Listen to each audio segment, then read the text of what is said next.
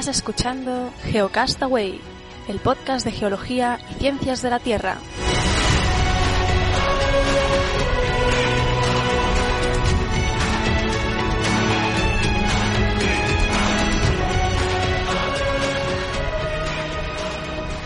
Bienvenidos a Geocastaway, el podcast de geología y ciencias de la Tierra en su edición semanal. Hoy es 8 de octubre del 2015 y conmigo, como siempre en los semanales, Vicente, ¿qué tal? Hola, muy bien. Pues aquí estamos a compartir las noticias de, de estos últimos días. Con un ligero desfase en Sí, la sí, conexión, sí, sí, como- ahí estamos. Bueno, empiezo, empiezo yo entonces eh, con una mala noticia geológica y es que bueno ha habido un desastre en Guatemala, aquí muy cerca, de país vecino aquí en El Salvador, y ha habido un deslizamiento. Creo que tú tenías imágenes, Sí, voy a ir- videos, voy a yo tengo un- fotos. Yo tengo un par de vídeos que hay, hay imágenes que se repiten, pero, pero sí voy a compartir. Vale, pues bueno, te dejo pinchado a ti. Tampoco, no me quería extender mucho. La cuestión es que, bueno, en Guatemala, a raíz de las, de las lluvias que ha, ha estado habiendo en, en el sur del país, en una población que se llama Santa Catarina Pinula, en una colonia Cambrai, Cambrai 2, pues ha habido un gran deslizamiento ah, de miles de metros cúbicos que ha, que ha soterrado parte de, de- de esta colonia. Estaba leyendo pues que ha habido ya hay centenares de muertos, eh, un montón de desaparecidos. De esto hace ya una semana prácticamente. Sí, yo Y, creo que bueno, se calculaba que había unos 600 desaparecidos en el último recuento que yo, yo había visto. Sí, se ha Sí, quedado. el vídeo te va, te va un poco lento. Déjalo cargando, yo voy a compartir las que tenía Tengo- yo tengo porque otro, te- a ver si- tengo una buena imagen de precisamente del lugar y del, de, las, eh, de las fotos aéreas de- del sitio, ¿no? Y, y hay un antes y un después también para, para que vean los que están en, en YouTube. Aquí voy a compartirlas eh, del, de la magnitud de, de la tragedia, ¿no? Eh, esta es una foto aérea del lugar ya después del, del deslizamiento y eh, bueno, la, zona afectada es prácticamente toda, toda la colonia.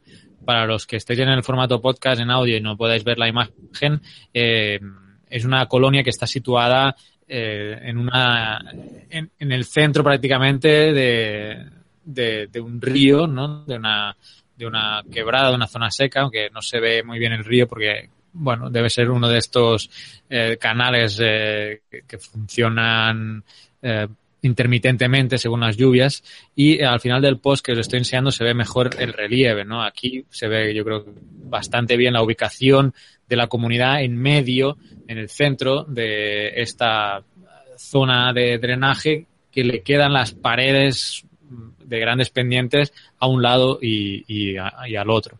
Precisamente pues una de estas eh, paredones, una de estas laderas de alta pendiente pues ha sido la que ha, ha deslizado pues por la acumulación de, de lluvia y en la imagen de la derecha, los que están en YouTube, pues veis la, el, el, el espacio que ha quedado, la zona soterrada, que la verdad es que es, es bastante grande y la afectación eh, ha sido importante. O sea que, bueno, otro, otra, otro desastre a lamentar. Eh, se han conjugado, como siempre decimos, eh, la propia amenaza de, pues, de, de, de esa ladera inestable, pero obviamente con la condición de alta vulnerabilidad que ha, hecho que estas personas pues tengan que edificar aquí. La CONRED, que es la Coordinadora Nacional para la Reducción de, la reducción de Desastres en, eh, en Guatemala, ya tenía declarado este sitio como de, de alto riesgo y bueno, pues ya sabemos que precisamente no son las familias con más recursos las que se acaban instalando en estos sitios, o sea que además del, del golpe, pues eh, son familias con muy pocos recursos y que probablemente les va a costar eh, una, un gran esfuerzo volver a rehabilitar eh, y reorganizar su vida nuevamente. Seguro que muchos de ellos eh, van a quedarse en el mismo lugar, a pesar del riesgo que, co que comporta estar ahí, seguro que, que, bueno, van a ellos y van a reconstruir como puedan en el mismo lugar. Lamentablemente, eso es lo que, lo que acaba a veces eh, pasando. Eh, No sé si el vídeo te está funcionando, Vicent. Bueno, de hecho, Vicent creo que se ha, se ha caído porque no, no lo oigo. Eh, estamos últimamente con conexiones bastante malas en, Internet. Voy a esperar a ver si vuelve Vicent. De- mientras vuelve, voy a seguir yo con las eh, noticias que yo tenía, esperando que, que regrese. Error. Ha fallado la conexión, así que pueden faltar algunos minutos en esta transmisión. Error. porque es la llegada del ex huracán eh, Joaquín, eh, que va, ya no es huracán, es borrasca. Voy a compartiros la previsión de uno de los mejores, eh, bueno, centros de pronósticos del mundo, que es la, la oficina de huracanes de, de la NASA, perdón, de la NOAA, la NASA no, la NOAA, tiene un National Hurricane Center, ya sabemos que, bueno, pues aquí en, en la zona del Caribe y, y Norteamérica, recordemos el Katrina, pues eh, es una zona de paso de huracanes y tiene monitoreado todo el mundo. Así que eh, la previsión que tiene la NOAA respecto al ex huracán Joaquín, ya transformado en borrasca, lo podéis ver ahora eh, compartido y los que estéis en YouTube. Para los que estéis en audio, pues bueno, los voy a comentar. Eh, actualmente estamos en, en el jueves. La- los vientos estimados son de 117 kilómetros por hora y se espera que entre el sábado y, este domingo pueda llegar a las costas, a la costa oeste de la, de la península. Y así que, bueno, nada, solo avisaros que vais a estar con lluvia a- ahí en, en el oeste de España. Creo que Vicen ya está por aquí Sí, de vuelta. eh, Estaba comentando lo del ex huracán Joaquín, ya transformado en borrasca, que se volvió ese fin de semana, pero que bueno, que comparado con los de, ya no va a ser ni huracán cuando llegue ahí, si vais a tener lluvia y vientitos, pero vaya, ya te digo yo que comparado con lo que llega por aquí es, eh, es nada. No, sé, si iba a comentar algo al respecto ya de cómo está el clima ya, porque esto ya es para mañana pasado, ¿eh? ¿Os llega? ¿Ah, sí? Eh, pues la verdad es que aquí en, en Sevilla, que es donde vivo yo ahora, eh, hubo un poco de agua el, el lunes, eh, pero ya parado se ha ido ahora hacia el este. Sé que estaba lloviendo fuerte en Valencia, que es de donde yo soy. Pero bueno, eh, estamos esperando que, que viene. Además, que aquí en España precisamente eh, es el eh, es puente. Es puente. El lunes es, es festivo, es el 12 de octubre. Y, y en Valencia además, justo en la Comunidad Valenciana, es también es festivo mañana, que es el día de la Comunidad Valenciana. O sea que no eh, a ser un poco un puente pasado por agua. Así que nada. No sé si afectará a toda la península, pero bueno, la parte eh, de la península sí que vais a estar pasados por agua. El segundo es, eh, ¿os acordáis, no? La serie, la primera de Carl Sagan y ah, luego Neil, Neil deGrasse Tyson tenemos la nueva versión que hemos, hablamos eh, en los semanales, hablamos en, en los eh, mensuales y ahora eh, se emitió en formato de canal de pago, por lo que he leído ahí en España, y la, la cadena, a ver si lo, hay un canal nuevo que se llama Mega, yo no lo sé, Sí. me vas a confirmar tú, que se llama Sí, Mega, sí. que es de A3 Media, no sé si es de solo documentales o qué pasan ahí. No, tiene, tienen, tienen, creo que también ponen la, la Fórmula 1, creo que ponen, van poniendo algunas cosas. Sí, sí, yo alguna, sí que lo he visto alguna vez. Vale, pues este, nada, pues eh, ahora va a estar en abierto el documental, bueno, la serie de documentales Cosmos y la novedad es que lo va a presentar eh, Carlos eh, Carlos Sobera, ¿no? Un presentador que para los que no lo conozcáis, pues eh, era pres- presentador, por, por ejemplo, ¿no? de la- la- ese famoso concurso y, han hecho un, bueno, el, el tráiler para, para escuchar, o sea, para, para promocionar el, el programa. No sé si lo estáis viendo. Oírlo no lo oís, ¿no? El audio del YouTube no sé. No, lo oías tú, No, no, no, no. Bueno, entonces lo voy a.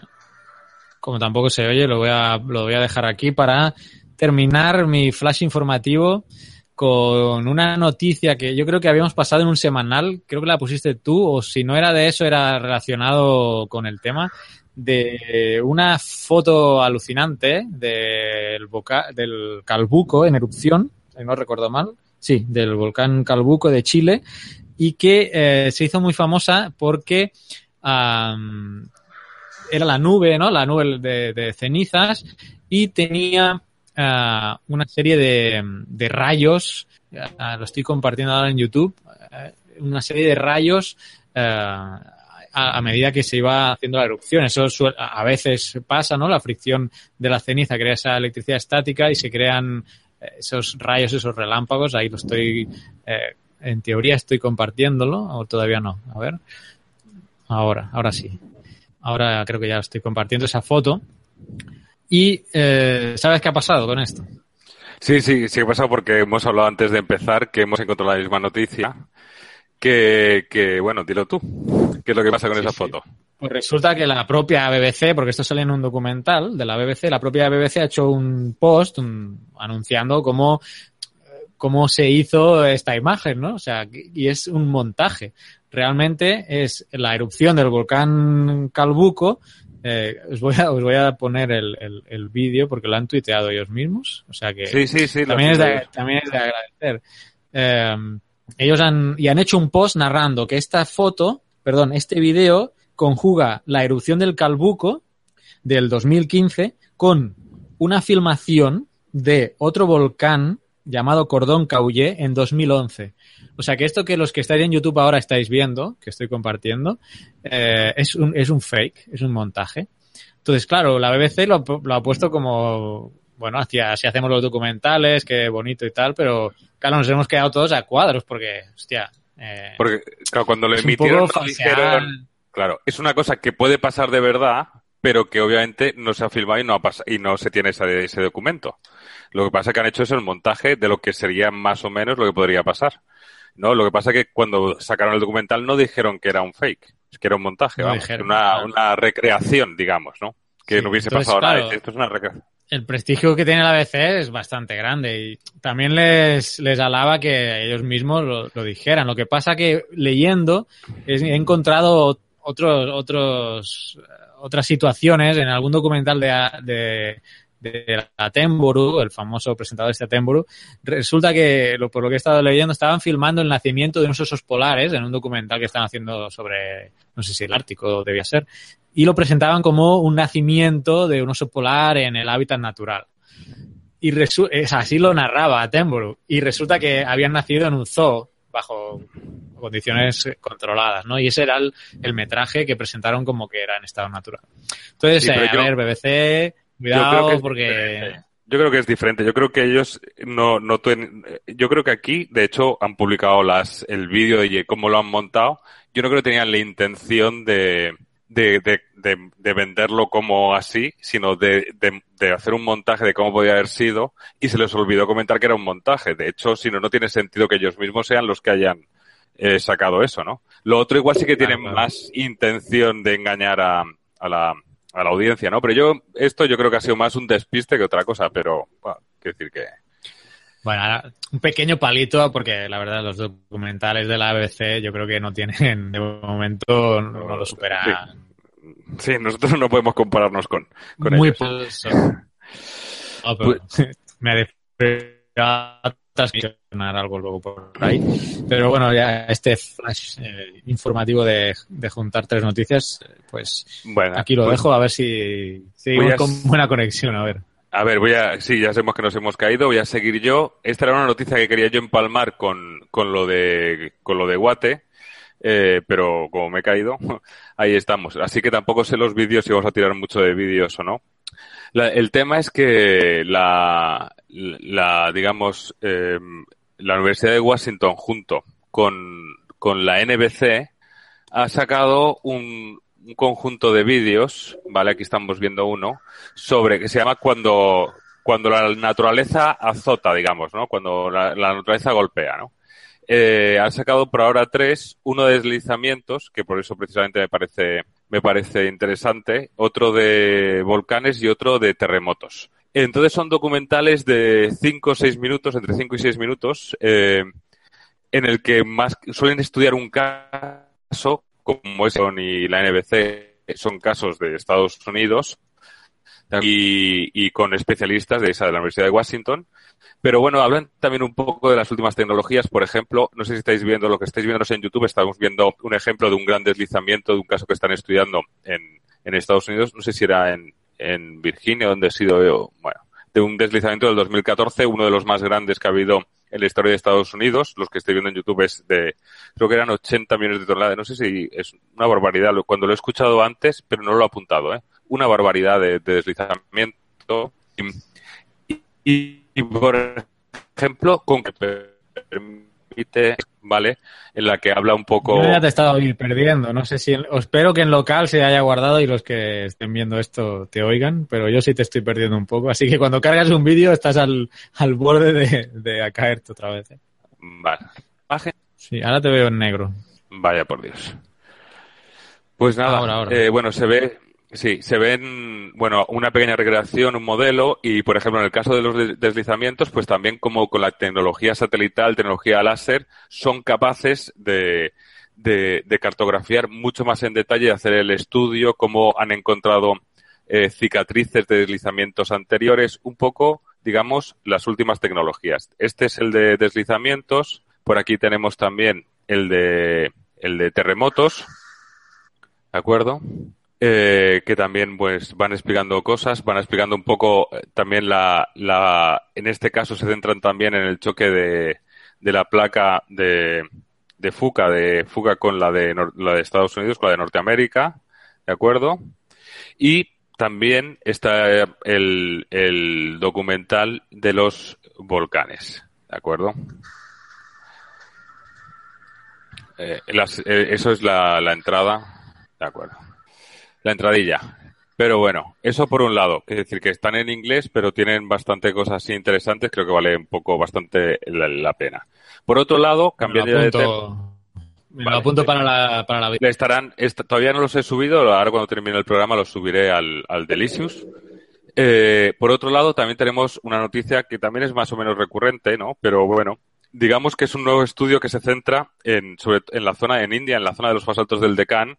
Más que nada, sabes que, que se habla del famoso meteorito que, que, que chocó contra la Tierra y provocó la extinción de los dinosaurios pero digamos que hace una revisión de la influencia de los volcanes. Entonces se habla un poco de que el, volumen eh, de, de lava y de emisión volcánica que hubo para formar los basaltos del decano y en esa época, que, que empezó un poco antes del choque de- del, del asteroide meteorito, eh, es eh, igual ya de por sí hubiese eh, valido solo con eso para contribuir a la extinción de, de los grandes saurios, ¿no? Entonces, bueno, aquí están viendo y están estudiándolo y viendo, digamos, eh, cómo se relaciona y que, digamos, a, cuán- a cuánto podemos atribuir a cada cosa. Ahí, ahí están, ¿no? En, sobre todo eso, se han ido a estudiarlo a la India, los basaltos del, del Deccan. Eh, otra cosa que hemos que he encontrado por buceando por la red es eh, aquí un, un granjero de Michigan que se puso a excavar, no sé para qué, no, no tengo claro, y mira lo que encontró. ¿Has visto lo que ha encontrado? ¿Lo ves? ¿Ves? Aquí lo que estáis viéndonos en, ¿Unos en cuernos YouTube. es eso? es unos cuernos es y, y, y, la, ca- y aquí la calavera. Resulta que ha encontrado un, un mamut, aquí se ve mejor que ya lo han sacado, Ah, ha encontrado vale. los restos de un mamut, pero encima que es un mamut híbrido, o sea, que no tienen bien claro, que tiene características así un poco así en, en su, de unos 15.000 años. han puesto eso ahí. Ahí, y claro, imagínate el hombre el susto que se llevó. Y por ahí en el vídeo está la excavación, el hombre en su, en su terreno, y se encontró el, el, el- el- la cabeza del mamut con, con- he visto huesos también que sacaban un fémur gigante y sacaban así cosas bastante A ver cuánto tarda History Channel en hacer un ¿Eh? documental vale para aquí. alienígenas mamuts. Y para terminar, eh, mi primera parte, luego quiero decir unas, tengo unas cuantas fotos por ahí. Resulta que con todo esto del cambio climático, hace unas, hace unos meses ya sacamos una, estaba en el Delicious y se puede buscar, una aplicación para el, para el Google Maps en que podías subir el nivel del mar y ver cómo, ¿no? ¿Te acuerdas? Que podías poner, si Sí, sí, sube el nivel acuerdo, del mar sí. tal, y entonces vas viendo qué, qué zonas hay. Pues resulta que un, un, un, un eh, cartógrafo, entiendo, map, maker eh, y, planificador urbanístico que se llama Jeffrey Lynn, que le encanta mucho, que es de Seattle, pues ha dedicado su tiempo a decir, pues si se funden los polos y sube el nivel del mar, ¿cómo quedaría mis ciudades? Ha hecho el caso de San Diego, Seattle y Los Ángeles. Entonces, no solo, por lo que estáis viéndonos en YouTube y para los que no os lo cuento, se ve el, el digamos, en, muy clarito, no sé si lo podéis ver por aquí, ¿vale? Digamos, donde esto es una imagen de San Diego, el San Diego actual, digamos, está por aquí, con sus carreteras, sus viviendas ahí en pequeñito, no sé si se ve bien con la calidad de la imagen. Y claro, pero el agua ha subido al nivel del mar y la costa está por aquí. Entonces ha dedicado a ponerle nombre, pues, a las nuevas bahías, a los nuevos, a, a los relieves que se quedan, ¿no? Digamos, ha, hecho una propuesta de, de, si sube el nivel del mar, desaparece San Diego y se queda así, como las nuevas, ¿veis? Por ejemplo, se quedarían en Seattle, en Seattle se quedaría todo este cúmulo de islas. Sin embargo, veis que por aquí, digamos, la ciudad actual va por aquí, por aquí, por aquí, por aquí. Es todo isla, tiene, tiene alguna, algún río, alguna entrada de mar, pero casi todo es ciudad. Pero se queda ahora un montón de islotes sueltos. Entonces le ha puesto nombre a todos los islotes, ha puesto cada estrecho, cada bahía, le ha puesto nombres, ¿no? Le ha hecho una propuesta. Y esto es Los Ángeles, ¿no? Sí, esto es Los Ángeles, que estamos viendo que la ciudad de Los Ángeles llega hasta aquí, por aquí, todo esto grande, y, y miren todo lo que se convierte ahora, ¿no? Todo desaparece, obviamente. Así que nada, ya le ha puesto eso, le ha puesto los nombres que le ha dado la gana, obviamente. Así que nada. Muy bien. Pues mira, esto me viene muy bien para enlazarlo con la siguiente, que es em, en eh, una universidad australiana ha, creado una, una, página online para crear tus propios eh, tus propios modelos, ¿no? De la tus propios modelos eh, climáticos. todos hemos hablado, oído hablar, ¿no? De la complejidad de los modelos climáticos, la inmensidad de las variables y bueno, esto para la gente pues que de a pie, ¿no? Que no solo oye las noticias del IPCC, tal. Pues eh, esta, esta aplicación que ha desarrollado investigadores australianos eh, tiene la capacidad de computar 100.000 años de simulaciones en un portátil eh, en un solo día. El modelo climático que, usan aquí fue desarrollado en 2008 y publicado en 2011 en la revista Climate Dynamics en 2011. Y bueno, lo mejor es quizá para los que estéis en YouTube, pues vais a poder ver, esta, la página está es monash.edu y si no, bueno, también está en, en el issues, ahí lo voy a, está compartido ahí. Y bueno, permite eso, realizar varias eh, simulaciones eh, a partir de diferentes opciones. Una es de de construir el, el modelo climático, eh, usar los cambios climáticos con los modelos ya del IPCC y, y luego de construir la, la respuesta del, del, CO2. También están los tutoriales aquí para poder practicar y yo antes de grabar he estado realizando algún, algún ejemplo. Voy a usarlo en los escenarios ya que tienen del IPCC que ya están hechos, pero en esta parte de construct uno puede meter y quitar variables. Y, por ejemplo, esta es la, la, el escenario, aquí a la izquierda pone qué escenario quieres usar y este es el, escenario del IPCC, el último creo, que es el el de predicción extrema. Y para ver qué variable, pues la superficie, la temperatura de superficie, ¿no? Y esta es la evolución eh, temporal. Lo bonito aquí es que me deja comparar dos escenarios. Entonces, si le doy a compare two scenarios y puedo comparar, por ejemplo, que es lo que voy a intentar hacer, eh, por defecto me sale esta predicción del IPCC, que es la extrema, del escenario A, y con la escenario B, que supone una reducción del CO2. O sea que eh, somos capaces, de alguna manera, de intervenir y reducir el CO2 eh, en, el, eh, en la atmósfera. Entonces, aquí vemos esa comparación en la evolución y obviamente vamos a ver que la diferencia de temperatura, eh, esto lo, puedo parar en cierto punto, ves, por ejemplo aquí, es en el escenario A, donde no el, CO2 sigue aumentando, la variación de temperatura es enorme, ¿no? Sea, estamos eh, en algunos lugares del planeta estamos 5 grados para el 2055, mientras que si el escenario del IPCC, que en código se llama RCP3PD, CO2 forcing, si, o sea, si reducimos el CO2 de alguna manera, los incrementos de temperatura no son tan, tan elevados. Así que bueno, os animo a que entréis aquí. Esto ya son los escenarios ya del IPCC, pero como os decía, a ver si me da tiempo y se carga esto, eh, podemos nosotros eh, plantear escenarios diferentes, modificando el albedo, eh, el papel de los océanos, y esto sería aquí en The Construct the Mean Climate, donde nos va a permitir cambiar esas, esas variables. Bueno, por, por conexión y por tiempo, pues no, creo que no lo voy a hacer, pero ahí os queda la, además me da error la página. Pero en Monash, monash.edu, ahí lo tenéis, y, y bueno, yo creo que es un bonito ejercicio también incluso para, eh, sé que muchos de vosotros sois profesores o trabajáis con, ahí con chicos en escuelas, eh, puede ser interesante que ellos mismos eh, empiecen a plantearse ahí futuros eh, escenarios dependiendo de las de las variables que, que se usen. Y a ver cómo vamos de tiempo. Sí, nos quedan unos ocho minutos. Todavía tienes material, ¿no, Vicente? Yo, sí, yo tengo un par de fotos, tampoco te creas que tengo ya para mucho más tiempo, porque... No, a mí me 30 queda fotos- una noticia. Ah, vale, perfecto. Mira, pues voy a empezar con un par de cosas de, de esta es una, es simplemente es una foto, ya no son vídeos, solo son fotos y son del espacio de, de la NASA. Empiezo con esta, la, no sé si la estáis viendo. ¿La estás viendo, Carles? Sí. Sí, eh, ya Sí. pone que es de la NASA, pero es una foto de Marte, que decir que creo que, que me parece, que es que me parece impresionante. Yo cada vez que salgo encuentro una foto de estas, os la pongo. ¿Es de pero- Marte? Es de Marte, me parece, pero es que me Parece que pasa en la carretera, ¿eh? Por abajo. Vale, pues es de Marte. Es una foto, si lo miráis aquí abajo, es una foto de by NASA Curiosity Rover. Vamos, que, que, vamos, que, que del, Yo pensaba de que es de Arizona, eso. de- sí, pues no, pues es de Marte. Es decir, para que nos hagamos una idea de que de, de lo que hay, ¿no? Eh, no, no sé si el color estará trucado o no estará trucado, pero ahí está, ahí la dejo, me parece impresionante. Es una foto, es lo que dice, dice Carles, que para lo que estáis escuchándonos eh, a través del podcast, es una foto que podría ser de cualquier desierto semiárido montañoso de, de, de, de la Tierra, es decir, que perfectamente, perfectamente.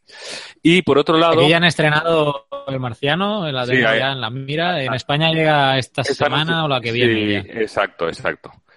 Eh, la han llamado ahí con otro título, ¿eh? No sé cómo la han no, llamado. ahí. eh, Marte, Aquí creo sí, que- el- Marte, Marte, sí, ahí le llaman Marte. El título original es The Martian, el sí, marciano. el libro Aquí la han titulado. Misión, sí. Aquí en Latinoamérica, Misión, y, en, y ahí en España, Marte. O sea que Bueno, los títulos, bueno. Ah, Sí. por ah, hablando de esto ahora que tiene que ver con, con lo que estábamos enseñando, eh, ayer en las noticias que también estaban hablando de lo del agua de Marte, la película de, de Ridley Scott, que si es todo casualidad o es un poco también todo merchandising, ¿no? Lo que habían sacado. Eh, pero aprovecharon en las noticias, no me acuerdo de qué canal de noticias aquí en España, para preguntarle a un experto, ¿no? Y entonces, para saber si las cosas que hablaba el libro y por tanto la película eran factibles o no. O sea, entonces el, el, el, eh, el, el creo que era un físico, hablaba de que había cosas que hoy por hoy no son posibles, pero es en lo que la NASA está trabajando, digamos, ¿no? Por no, eh, no, no vamos a contar nada de la película o del libro para los que no lo hayan leído y quieran ver la película, pero sí que ponían varias cosas y decía, por lo menos es en lo que se, hoy en día se está trabajando. ¿No? Como para darle un viso de, de realidad. Otra cosa es que las cosas que pasan y es la, la novela o, o la historia, ¿no? Pero bueno, seguimos con las noticias y resulta que la NASA también ha, ha publicado eh, miles de fotos de alta resolución de la Luna, de los, de los aterrizajes, de los alunizajes, ¿de acuerdo? Y están online. Aquí os enseño unas cuantas, ¿de acuerdo? Esto es una para lo que no estáis viendo, es una foto en la que se ve un astronauta con la bandera de Estados Unidos eh, y con el fondo, eh, para lo que sería nosotros, estaríamos acostumbrados a ver la Luna, que realmente es la Tierra, ¿no? ¿La estás viendo, Carles? Sí, ¿la puedes subir? Hay más, ahora, ahora. Que se vea bien la bandera americana. Sí, sí. No, voy a seguir porque hay más fotos, ¿no? Por ejemplo, esta es una en blanco y negro en la que se ve que está pues tomando una especie de muestra con, con una cámara de vídeo y sobre todo se ve en la, digamos, en el casco eh, reflejado el, el otro, el otro au- astronauta tenemos otra más, aquí están dentro Sí, de... había leído la noticia, son como 3.000 o son un montón, sí. ¿no? Es- es- aquí en este artículo eh, vienen unas cuantas. Aquí son dos, dos astronautas, creo que es de la, del Apolo 17. Eh, una muestras, ¿no? De, de, de- de que han tomado. Esta es una foto desde el Apolo en el que eh, se ve, el, eh, eh, digamos, la superficie lunar y, y la banderita, que no falte. De acuerdo. Y aquí que se ve, digamos, el vehículo lunar, la banderita y el astronauta. Entonces creo que ya no hay más, ya no hay más. Pero bueno, que sepáis Bueno. que están y, y nada, ahí os hemos puesto el, el, en el Delicious. Si no están puestas todavía, en un ratito las pondré para que tengáis acceso. Así que nada, yo en un principio con esto termino.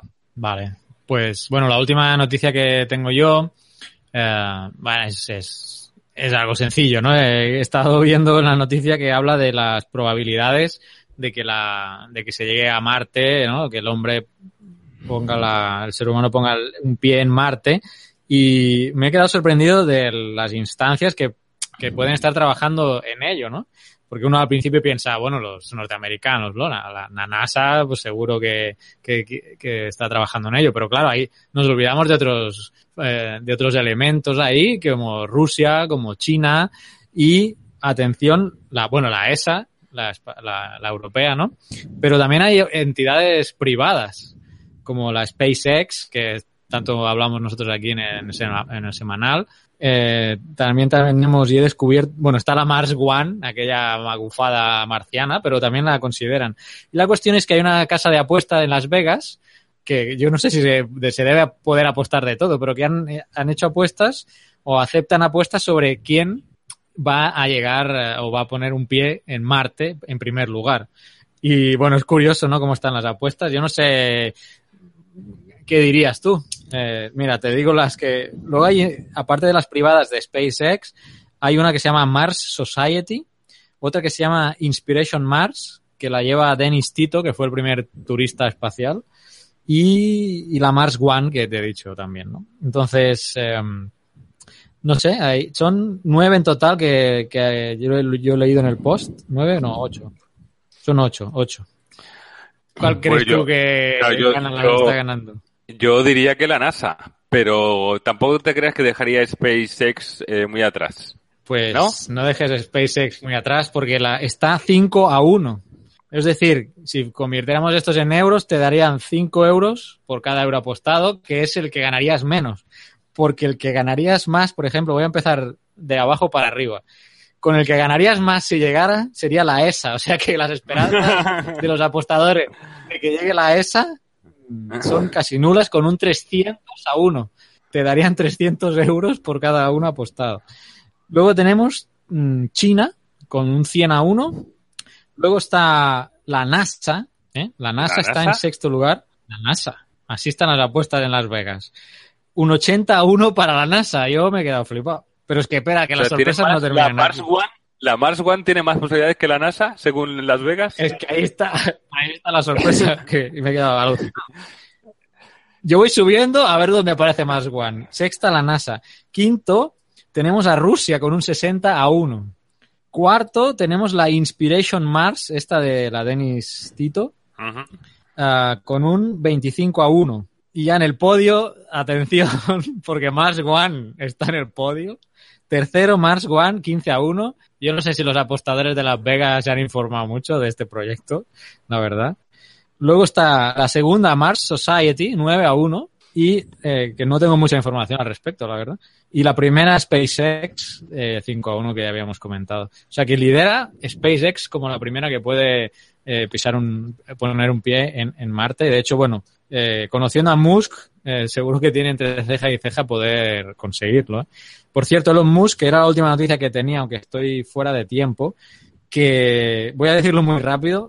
ha salido esto en The Verge, cito textualmente. Según ellos, Musk ha dicho que se puede terraformar Marte bombardeando eh, con eh, cabezas nucleares de fusión la atmósfera de los polos marcianos cada dos segundos. Ahí lo dejo. Eh, quería desarrollar más esta noticia, pero por temas de, tiempo no, no puedo. Aquí, a ver, si la tengo a mano. Eh, porque, a ver, dice que esto lo que haría sería eh, crear dos diminutos soles sobre estas regiones que permitirían calentar la totalidad del planeta y además generar un efecto de calentamiento global. Esto porque, claro, las bombas seguramente, o sea, no estallarían al tocar Marte, sino en la, en la atmósfera marciana, ¿no? Y eso, bueno, eso es lo que han dicho. En fin, dejémoslo aquí. Solo quería comentar que el curso de Google Earth empieza el próximo lunes. Quedan todavía algunas plazas, o sea que eh, apuntaros, eh, aunque no aunque no tengáis relación con el tema educativo, pues eh, apuntaros porque quedan algunas plazas y, y, el lunes empezamos, así que yo creo que el viernes, entre viernes y sábado estaremos cerrando la, las partes de inscripción para empezar a enviar los correos eh, a más tardar el, el domingo para que os podáis registrar y ya tener acceso al curso de cara, de cara al lunes. Eh, a ver, espero que vaya todo bien. Es la primera edición en una plataforma nueva como es Moodle y bueno, esperemos que, que todo, todo funcione como tiene que ser. Así que bueno, eso, todavía quedan plazas y os animamos a que, que os inscribáis en, en el blog geocastaway.com está el, el banner para, para el curso. Y nada más, hasta el semana que viene, ¿no, Vicente? Venga, pues hasta la semana que viene. Adiós. Adiós.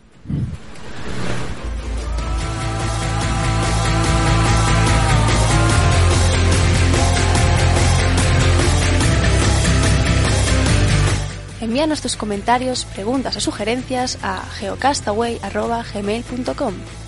Puedes escribirnos en nuestra web geocastaway.com. Búscanos en Facebook y en Twitter. Y escúchanos también a través de iTunes, Evox o Miro.